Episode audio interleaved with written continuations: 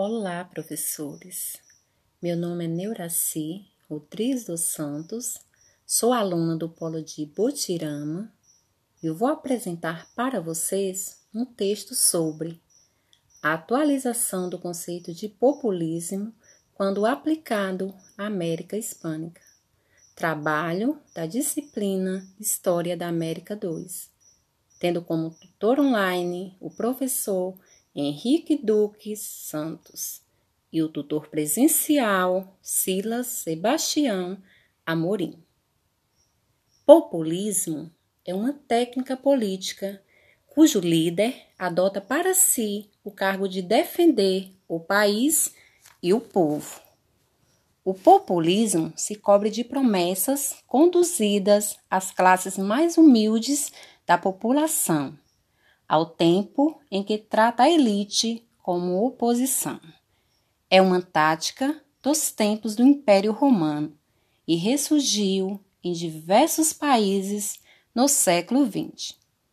Nos dias atuais, o termo populismo é empregado para desfavorecer e humilhar adversários políticos.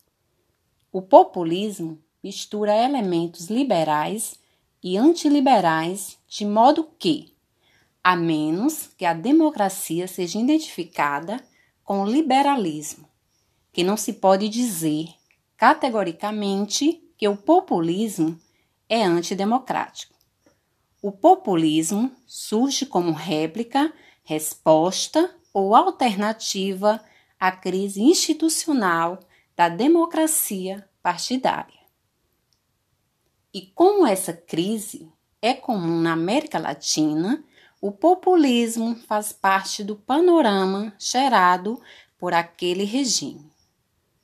Discutir se o fenômeno se encaixa ou não na teoria liberal do partido, a fim de dar a ele a credencial de democrático, é trivial. A democracia, como encarnação da filosofia política da modernidade, não requer estritamente falando, o funcionamento de todas e cada uma das instituições da racionalidade liberal.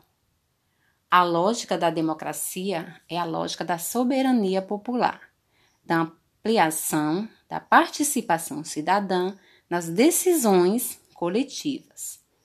Objetivos que o populismo parece satisfazer. Pelo menos inicialmente com muito mais eficácia do que o regime partidário.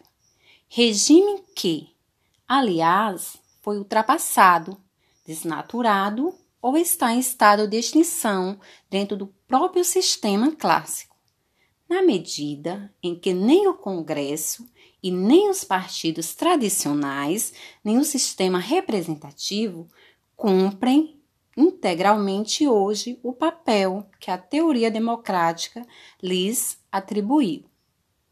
Poderíamos seguir os caminhos do ceticismo democrático e afirmar que esse sistema, cunhado pela modernidade racionalista, nunca poderia ser realizado.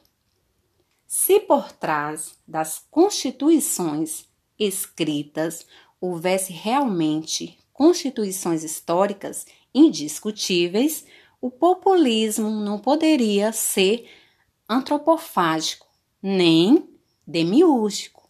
Mas na América Espanhola não existem tais constituições históricas.